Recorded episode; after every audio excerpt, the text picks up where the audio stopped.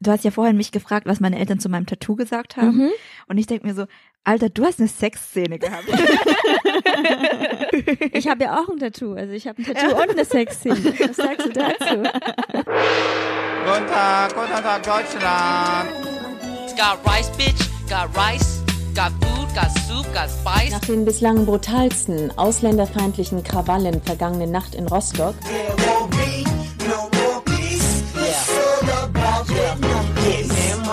Hallo, hier ist Folge 9 von Rise and Shine. Mein Name ist Mintu und zusammen mit Vanessa podcaste ich jeden Monat über das Leben als Wirtdeutsche. Hallo. Und heute podcasten wir aus Leipzig. Äh, dort wohnt nämlich die Schauspielerin und Kung-Fu-Trainerin Mai Seung Kyo. Hallo. Bevor wir dich sehen, aber grillen, haben wir noch ein paar Neuigkeiten. Letzte Folge hatten wir angekündigt, dass wir jetzt Steady haben. Die ersten 100 Euro haben wir auch schon.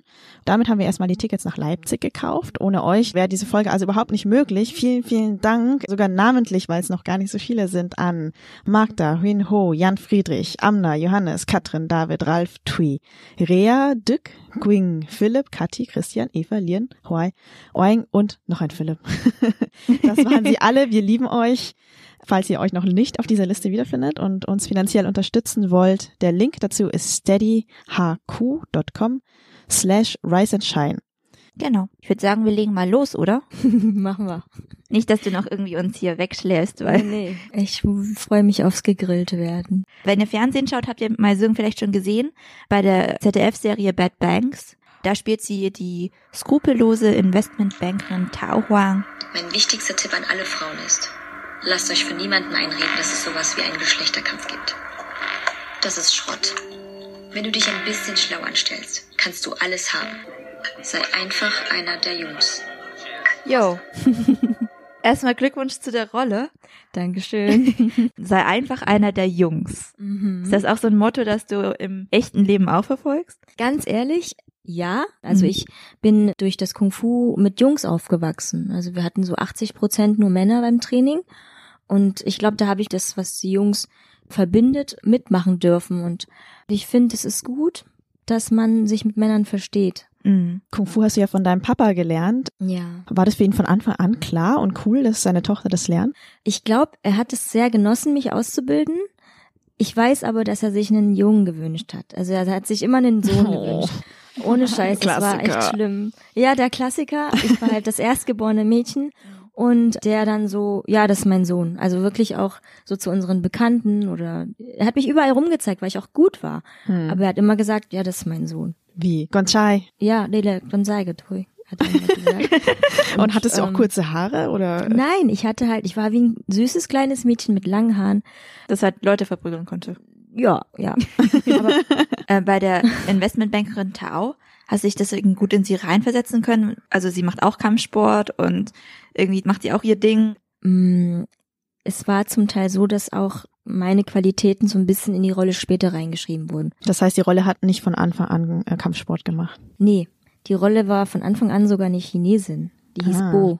Also ich habe für Bo vorgesprochen und dann wurde das Tao. Diese ganzen Dialoge zum Beispiel mit meinem Vater habe ich auch ein bisschen aus dem privaten Leben mit einarbeiten können. Also Hm. dieser Background, den konnte ich mitgestalten und deswegen wurde die Figur auch so schillernd, wie sie eben dann wurde. Oder halt auch so Badass. badass. Aber Ja. halt auch so voll real, weil das sind ja irgendwie so Struggles, die, die so alle Wirts haben, ne? Ich wollte das auf jeden Fall erzählen. Also solange ich die irgendwie so ein bisschen die Macht oder die, die Position habe, um mitzureden, werde ich diese halbe Story erzählen, die ich zu erzählen habe. Den Durchbruch hast du aber mit einem ganz anderen Film erzielt, und zwar 2012. Da hast du im Kurzfilm Entwurzelt von Dück Ngauk mitgespielt. Das ist ja auch ein wirtdeutscher Regisseur, der in Berlin lebt. Ja.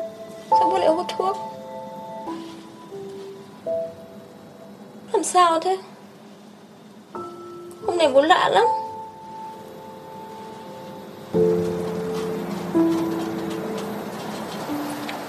không sao. Bố chỉ mệt một chút thôi. Bây giờ con đi nghỉ đi. Quang, was machst du denn hier? Ich hab Angst. Du warst auf einmal weg. Kannst du wieder mitkommen? Ich erinnere mich.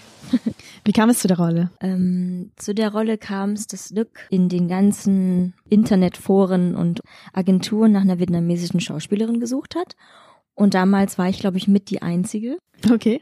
Und äh, er hatte gar keine Wahl. Er hat mich einfach besetzt. So war das. 2012 hat er auch noch angefangen mit seinem Medienstudium in Weimar und ich war auch ganz neu.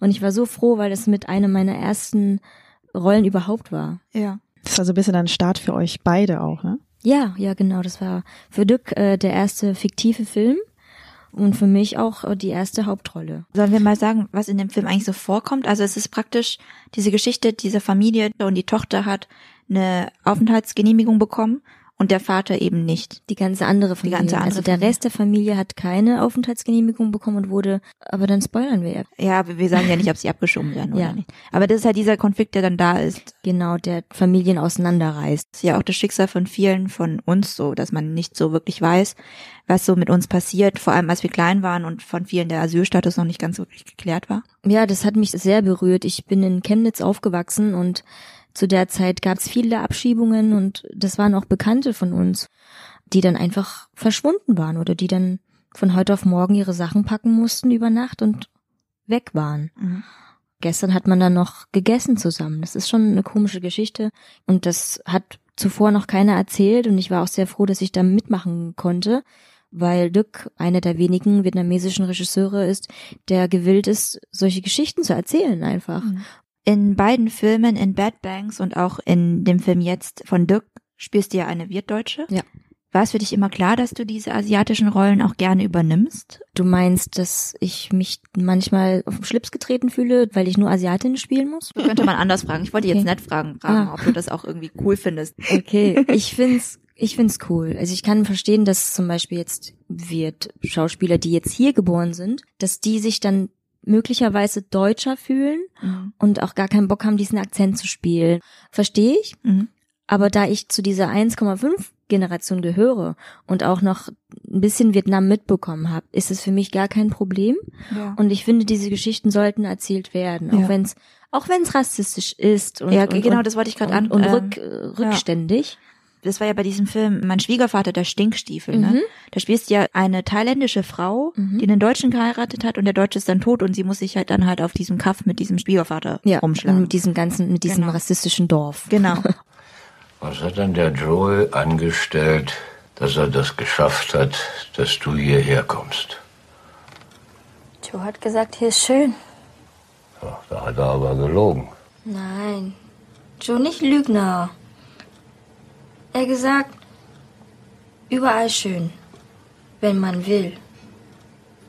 Er hat mir Hoffnung gegeben. Das ist ja kein vietnamesischer Akzent, sondern einfach irgendein Akzent, den du gemacht Ja, hast, ne? ja, ja. Das ist, ich kann den vietnamesischen Akzent echt gut. Aber wenn ich den wirklich durchziehe, dann versteht mich halt auch gar keiner mehr im Fernsehen. Deswegen waren wir so, ach Mist, was machen wir? Okay, ich mach's einfach deutscher. Und dann ist das eben draus geworden. So kann mich jeder verstehen. Es ist halt ein Kompromiss gewesen und das muss man eben in der Filmbranche echt oft machen. Ich habe auch damit gerungen, okay, warum ist es keine Vietnamesin? Ja. Und dann musste man sich dann eben für eine Thai entscheiden, weil Weil das das Klischee ist. weil das das Klischee ist und weil also es gibt viele Männer, die nach Thailand gehen und sich da eine Thai-Frau holen und ich habe da nach dem Film auch voll das gute Feedback bekommen von solchen deutsch-thailändischen Paaren, die sagen so, das ist wirklich toll, hast du wirklich toll gemacht und wir Ah, fühlen uns, wir fühlen uns, ja, wir fühlen uns wirklich irgendwie verstanden und auch, dass mal eine Thai in der Hauptrolle ist. Mhm. Das hat man ja auch nicht alle Tage, dass so eine Story überhaupt erzählt wird. Und da habe ich überhaupt gar nicht überlegt, so, ist das rassistisch oder nicht? Ja, ist es, aber ich will in der Filmbranche weiterkommen und ich habe auch keine Skrupel da, solche Rollen zu spielen, Mhm. um dann gesehen zu werden. Man muss ja auch sagen, dass andere Schauspielerinnen, die so jetzt als Vorreiterinnen, als dieser Asian Americans gesehen wird, zum Mhm. Beispiel Constance Wu, in Fresh Off the Boat hat sie ja auch einen fake chinesischen Akzent. Genau. Ja, oft ist es halt einfach so Mittel zum Zweck, ne, dass du erstmal Screentime bekommst. Genau, es war mein Mittel zum Zweck und ich werde auf jeden Fall meinem meinen Job nicht absagen, deswegen und ich werde auch meinem Arbeitgeber nicht ans Bein pissen, Ja. wenn ich noch nicht die Wahl habe. Hm. Oder ich vergleiche die Drehtage so. Ganz ehrlich, im Beruf wie viele Drehtage habe ich? Da habe ich mehr. Okay, dann nehme ich den Job mit mehr. Hm, sehr pragmatisch. Aber Ja. hast du die Möglichkeit, manchmal in Filmen selber dann Nein zu sagen zu bestimmten Szenen, sagen wir mal? Bei Bad Banks zum Beispiel spielst du ja im Grunde auch irgendwo eine klischeebesetzte Rolle, ne? Eine schlaue Asiatin, Kampfsport, sexy Unterwäsche. Du hast auch eine explizite Sexszene. Jo. Im Gegensatz zu anderen Schauspielerinnen auch übrigens. Ja. Sagst du dann auch manchmal, ey, so, das eine ist jetzt zu viel? Ja, ich habe das bei Bad Banks nicht sagen müssen. Also Mhm. bei Bad Banks habe ich auch wirklich den Vertrag unterschrieben mit der Prämisse so, ich mache das und wusste auch, worauf ich mich einlasse. Das war für mich als Person wichtig, auch als Vietnamesin wichtig, mich da explizit zu zeigen, weil das bisher noch nie jemand gemacht hat Okay. und weil es mir wichtig war, einfach im deutschen Fernsehen und auch überhaupt, dass man das machen darf und dass es mein Körper ist und da gehört halt viel für mich dazu, Mhm. in dieser Rolle was zu reißen. Also ich hätte das auch durchschnittlich spielen können und ein bisschen Unterwäsche anbehalten können. Kein Problem, aber ich, ich wollte es machen. Hm. Im Gegensatz darum habe ich zum Beispiel in einem öffentlich-rechtlichen, also bei Schwiegervater der Stinkstiefel, gesagt, bei der Szene möchte ich nur von hinten gefilmt werden, der Rest bleibt fürs Publikum unsichtbar. Hm. Und das haben die dann auch so eingesehen. Also ich kann da schon mitreden. Das ist ja mein Körper. Cool. Aber man kann ja das ja auch irgendwie auch kritisieren, ne? Also die Kritik ist ja auch bei asiatischen Frauen oft, dass wir halt übersexualisiert, weißt du, so Mädchen sind, die dann irgendwie devot sind im Bett, der feuchte Traum von weißen Männern sind. Hast du die Kritik auch bekommen und wie hast du das für dich so beantwortet? Ähm, ich habe die Kritik eigentlich wenig bekommen, weil die Rolle Tau halt echt badass ist. Ja. Und im Bett stimmt. halt auch oben ist. Also Ja. von daher habe ich die trotzdem You go, girl. Ich habe die hab mich trotzdem dazu durchgerungen, dass es halt keine devote Rolle ist, sondern dass es eine Frau ist, die wirklich für ihre Ziele kämpft Mhm. und auch die über Leichen geht. Mhm. Und man darf ja auch nicht verwechseln, es gibt ja Rollen, die man spielt und dann gibt's ja auch noch dich als Person. Du kannst ja Dinge auch privat anders handhaben. Ja, das mache ich auch. ähm, klar, also es ist auf jeden Fall zum Teil Typecast. Bloß, ja, ich habe halt als Mai natürlich schon mit Schamgefühlen zu kämpfen und dieses Tabu bei der vietnamesischen Community, dass man sich da halt nicht irgendwie so Ja. hang, also so so mit, Ja, ja. weißt du, viel Haut zeigt. Und meine Eltern sind ja auch recht konservativ. Ja, was also- haben die dazu gesagt? ich meine, es wird schon geredet und da muss ich drüber stehen und ich ziehe da alle ins Boot mit rein. Also so, mein Bruder hat auch keinen Bock, mich nackt zu sehen. oh mein Gott. Das ist, das ist eine große Entscheidung gewesen. Ja, aber es war für mich als, als Mai wichtig, diesen Schritt zu gehen und äh, habe den durchgezogen und muss jetzt auch natürlich mit den Konsequenzen leben, dass da und dort meine Geredet Eltern wird, auch ja. drauf angesprochen Mhm. werden vielleicht, aber nicht irgendwie gar nicht so schlecht von wegen deine nackte Tochter, sondern eher wow, ich habe die im Fernsehen gesehen und die ist so so begabt und Mhm. jetzt langsam verstehen die, ah, okay, meine Tochter hat ja doch was gerissen und ist gar keine Statistin. Okay, das ist voll schön zu hören. das ist echt schön. Ja, so langsam verstehen die das. Ja. Du hast ja vorhin mich gefragt, was meine Eltern zu meinem Tattoo gesagt haben. Mhm. Und ich denk mir so, Alter, du hast eine Sexszene gehabt. Ich habe ja auch ein Tattoo, also ich habe ein Tattoo und eine Sexszene. Was sagst du dazu? Alles verkackt. Als braves ja, das ist Wirtsmädchen. so braves Wirtmädchen vor 20 Jahren. Es ist so ein Prozess, den musste ich gehen und sonst wäre ich auch keine Schauspielerin geworden. Und das hat Dück in, in seinem Film auch ganz gut gesagt, Obst und Gemüse. Wenn die Eltern wollen, dass wir besser werden, dann dürfen die nicht erwarten, dass wir das Gleiche machen. Mhm. Das geht einfach nicht. Oder immer nur Ja sagen, bringt einen auch nicht weiter im Leben. Ja, und mutig sein. Und weil sonst hätte ich jetzt schon zwei Kinder, wäre verheiratet und hätte die Kung-Fu-Schule übernommen. Was weiß ich. Was auch cool gewesen wäre. Aber okay, wir Ja. sind ungefähr bei der Hälfte Ja. der Zeit, was bedeutet, Hashtag Frage an Asiaten. Und wir haben eine Frage von Jochen Winkler.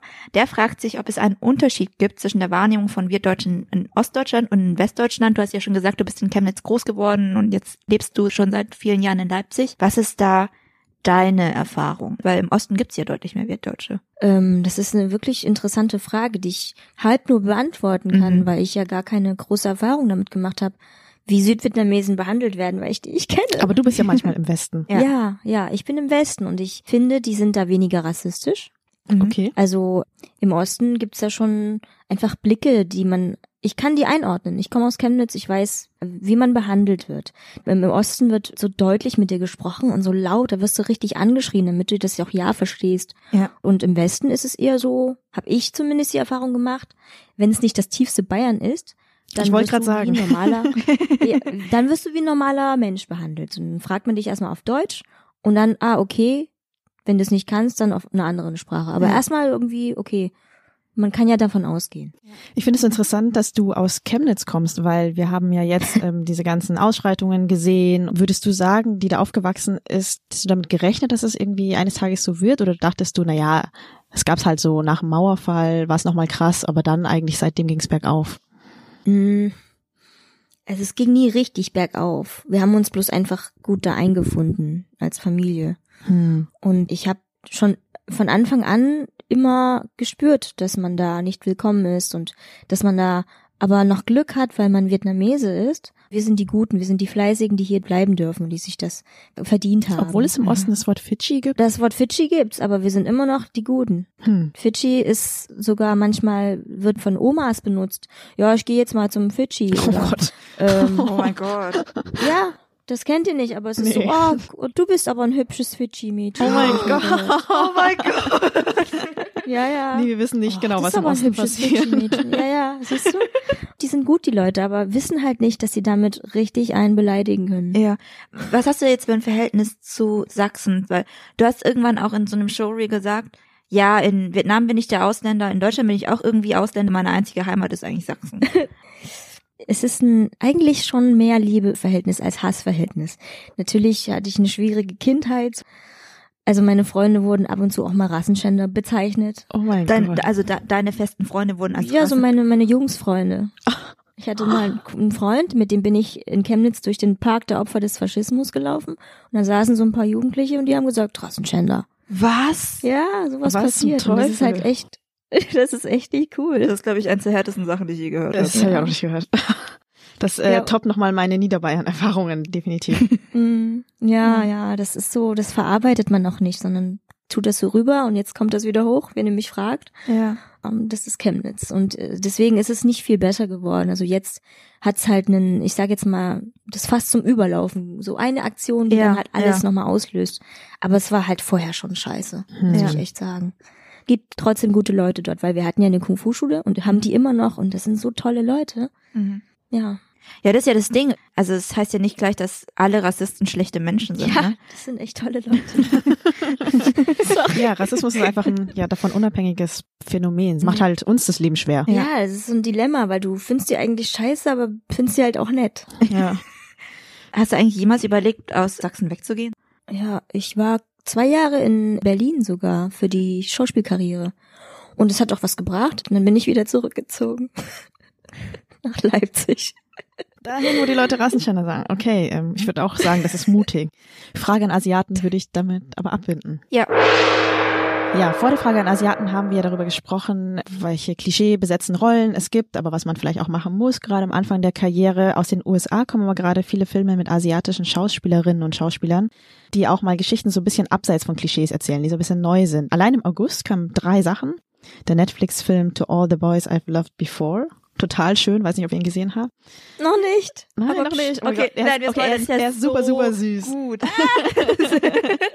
Vanessa und ich haben den so mit ihrem Freund und einer anderen Freundin geguckt, so vier erwachsene Menschen, die so eine Teenager-Romcom gucken. Ja. Und alle so, oh mein Gott, wie geht's jetzt weiter? Ja, ist wirklich überraschend auch geschrieben. Schön. Dann ähm, gab es den Thriller Searching, den habe ich aber noch nicht gesehen. Ja, habe ich auch nicht gesehen. Und natürlich so das Größte, was dann auch hier bekannt wurde und auch hier im Kino gespielt wurde, Crazy Rich Asians. In den USA war das ja dann auch die bestverkaufte Rom-Com seit neun Jahren.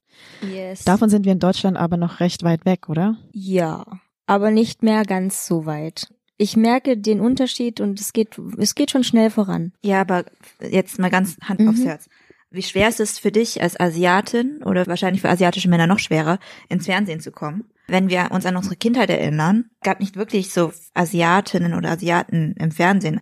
Für Min Fanti waren wir eigentlich noch zu jung. Mhm. Das war eine Viva-Moderatorin, die dann auch in Schauspiel gewechselt ist und immer noch viel spielt.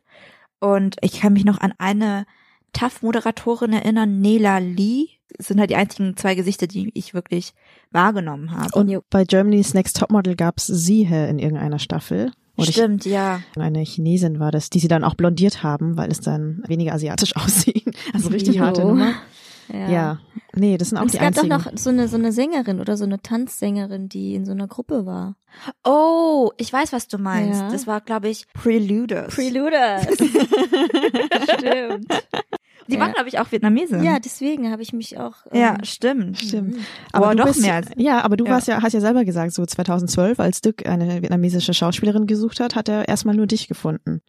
Und Ja. vorhin meinst du aber, es ändert sich. Wie merkst du das? Ich merke das an den Rollenangeboten. Also es liegt natürlich auch an Bad Banks, dass die Leute so einfach auf mich aufmerksam geworden sind als Schauspielerin.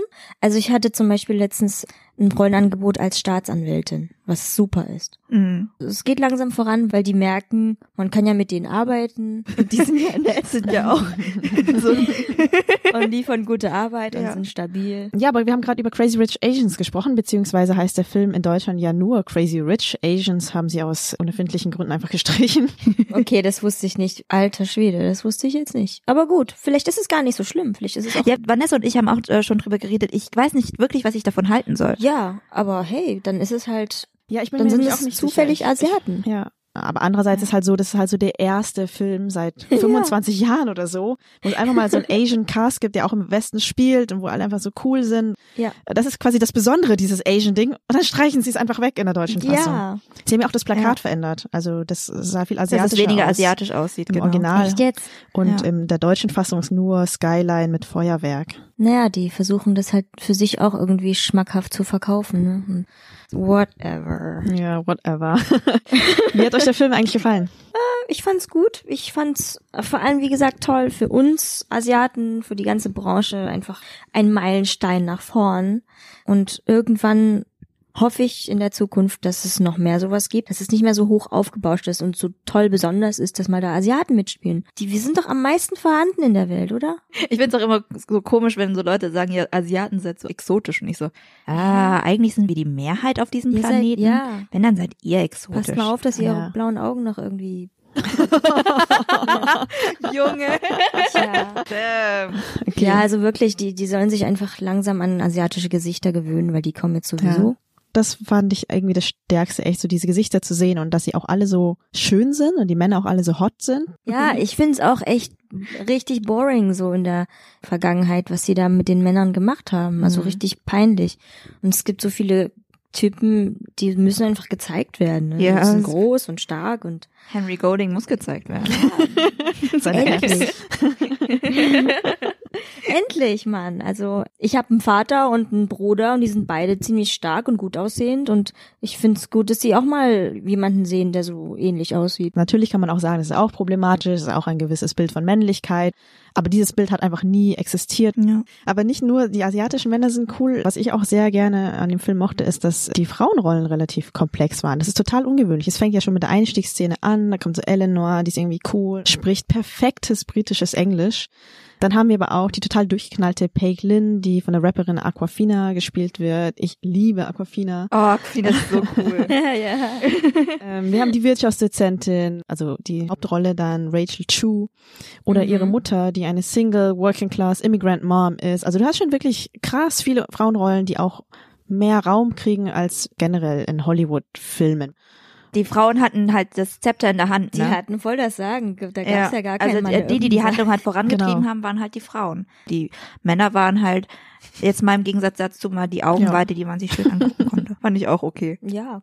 Was ich auch cool fand, war, dass es halt auch eine Perspektive von Leuten waren, die halt Nachfahren von Auswanderern waren, also wie unsere Geschichten halt. Diesen Kulturschock hatten mit, okay, jetzt sind wir das erste Mal dort, what the fuck, was geht, die wir ja auch durchmachen als wir nach mussten. Vietnam sind, ja. Ja. Und äh, voll tolle Aufnahmen von Essen. Ich, daran hat man gemerkt, dass es echt so, dass es ein Asian Oh American Gott. Film war. Alle diese Bilder von Kochen, Ja. von Essen, auf dem Street Food Market, das war einfach so. Boah, dieser Streetfood-Markt, ne? Boah, Ja, ich muss nach ich auch Singapur dahin. Meine Eltern So sogar auch. gut Dann, aus. oh, lass uns doch mal nach Singapur fahren. Komm, wir machen den Imbiss zu. fahren jetzt nach Singapur. Wir verkaufen den Imbiss und gehen ins Essen.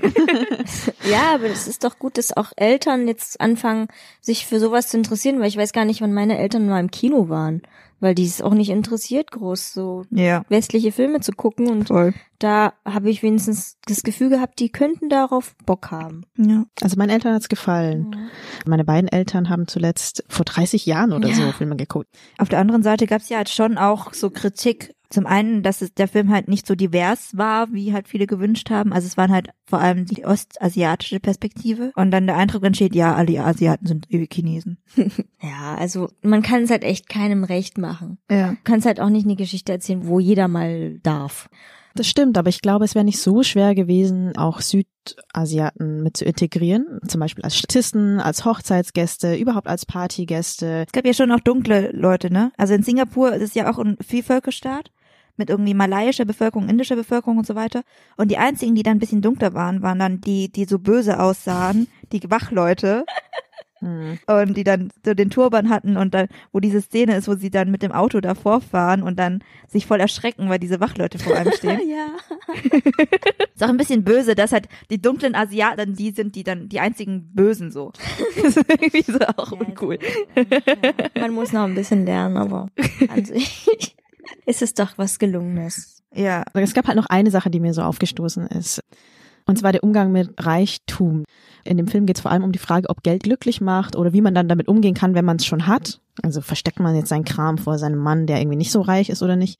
Aber in keiner Form wird irgendwie mal thematisiert, wer leidet eigentlich dafür, wie unfair ist das, dass sich so krasse Reichtum auf so wenigen Leuten konzentriert und also eine Ökonomieprofessorin hätte so einen Satz einfach mal fallen lassen können. Ich meine, es ging ja dann irgendwie um Mikrokredite für arme Frauen. irgendwie Ja, aber das war ja Charity, ne? Also die superreichen Leute machen auch Genau, manchmal so ein paar ja. kleine Mikrokredite oder sind dann tollerweise ganz nett zu armen oder bürgerlichen Leuten. Aber das ist, also, hallo, das ist das Mindeste. Es wird ja ganz kurz besprochen, dass Nicks Familie dann eine der ersten chinesischen Familien waren, die halt dieses Land gekauft haben.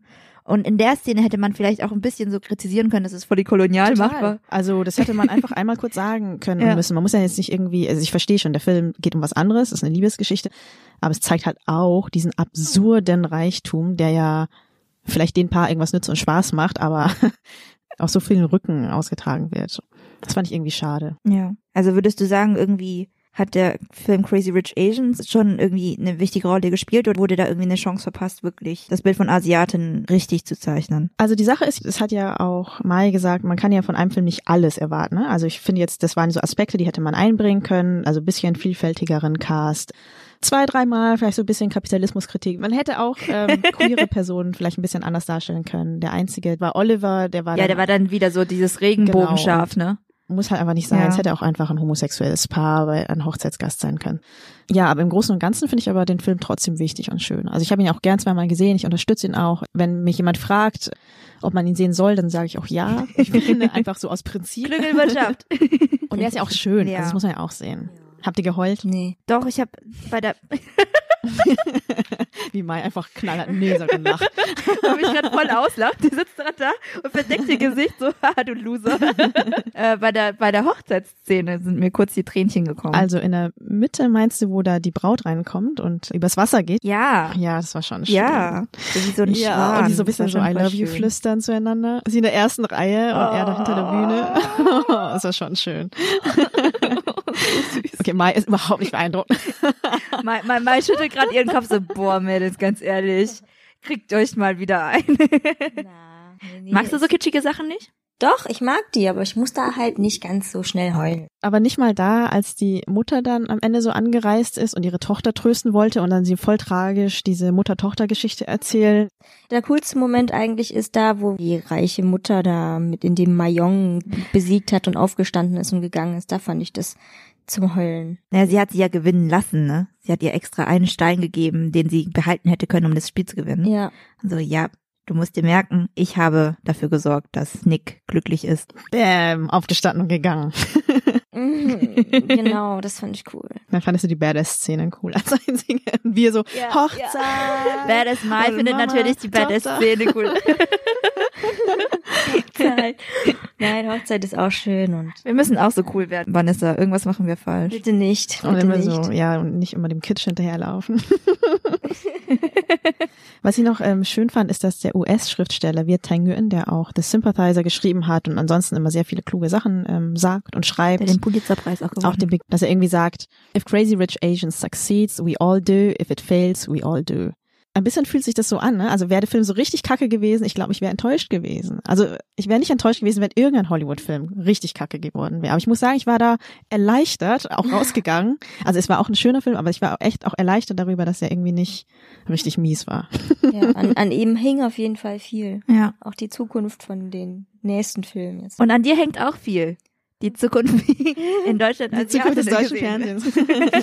Ja, danke, wenn du, wenn ihr das so seht. Ich, Ja, auf jeden Fall. Du bist schon eine der wenigen asiatischen Gesichter im deutschen Fernsehen gerade. ich gebe mir Mühe und No pressure. no pressure. Ich, ähm, ja, weil es halt so wenig gibt, ne? Ja. Kannst du dir eigentlich noch vorstellen, international Karriere zu machen? Also du machst bis jetzt gerade so in Deutschland, aber vielleicht in die USA zu gehen, vielleicht auch nach Vietnam zu gehen. Ist ja gerade eine relativ beliebte Option unter Wir Deutschen. 1,5 zweiter Generation. Ja. Mm, Das stimmt. Ja, ich kann mir alles vorstellen, sowohl Amerika als auch Vietnam. Ich habe mich da aber bloß noch nicht ganz so erkundigt, wie das so ist. Ich weiß, ich bin jetzt Anfang 30. Ich bin nicht mehr die jüngste, also die frischste und auch, wisst ihr, was ich meine? Also man Mhm. muss ja gucken, welche Rollen man bedienen kann und was jetzt daraus noch wird oder werden kann. Ich glaube, ich habe da schon gute Chancen. Muss bloß gucken, dass ich an die richtigen Hände gerate. Und für unsere Hörerinnen und Hörer, die dich bestimmt auch weiterverfolgen wollen, welche Projekte hast du noch am Start? Zweite Staffel Bad Banks wird gedreht. Dann bin ich jetzt in einer deutschen Serie, in einer Arztserie, steige ich da ein als Assistenzärztin. Das heißt, du erfüllst den Traum deiner Eltern. Ich erfülle den Traum meiner Eltern. Im Nachhinein im ja. Genau, also die Rolle wird auch schon intrigant und interessant. Also ich habe jetzt nicht so eine Standardrolle. Ich freue Cool. mich da auch drauf, Mhm. beim ZDF eine Stelle zu haben, eine feste. Ist Ja. Cool. Das heißt, du kannst dir alles leisten. Crazy rich. du bist crazy rich. Crazy Ja. successful Mai. nee, noch lange nicht. Aber wir drücken dir die Daumen, wir verfolgen dich auch weiter. Unsere Zeit ist jetzt leider um. Vielen, vielen Dank, dass du zu uns in den Podcast gekommen bist. Vielen Dank euch für die Plattform. Ja, auf jeden Fall. Wenn ihr Fragen an uns habt oder auch an Mai, stellt sie uns gerne über unsere Social Media. Wir sind auf Facebook, auf Instagram, auf Twitter und wir haben eine E-Mail-Adresse riseandshine.podcast.gmail.com. Wir lesen alles durch und wir antworten auch immer. Und wenn ihr uns finanziell unterstützen wollt, also unsere Arbeit, dann könnt ihr das tun auf steadyhq.com slash rise and shine. Hilft uns dabei weiter unabhängig diesen Podcast zu betreiben. Ja, und die kleinste Summe ist 2,50 Euro pro Monat. Das reißt Also weniger als ein Kaffee. Ja. Bis bald. Tschüss.